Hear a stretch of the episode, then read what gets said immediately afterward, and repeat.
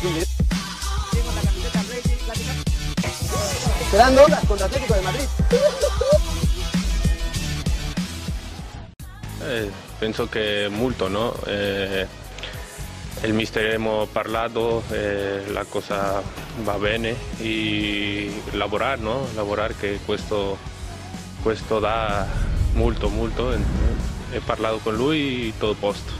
Senti, ti chiedo anche eh, quanto, quanto, ancora puoi dare, cioè che percentuale stai? Oggi stai continuando a migliorare, hai trovato il gol, stai trovando l'assist, sei stato decisivo, oggi probabilmente il migliore in campo. In cosa devi ancora migliorare? Eh, io, io, penso che, che un poco nella difensiva, eh, ancora un po' di più, però questo è settimana settimana, no? giorno tra giorno. Ancora eh, andiamo a nazionale, ritorniamo e bueno, a lavorare, che questo è così.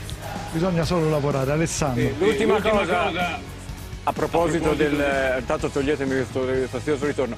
A proposito della decisione di mandare in tribuna Mario Rui Gulam, allora ti chiedo, eh, quando Gattuso si arrabbia e viene davanti al, a te, al calciatore, con quegli occhi spiritati, cioè quanta paura ti mette?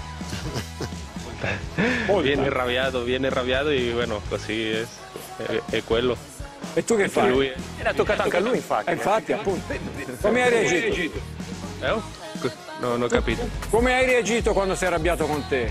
No, tranquillo, tranquillo, perché lui è così. Ancora aspettare e dopo Poi parlare.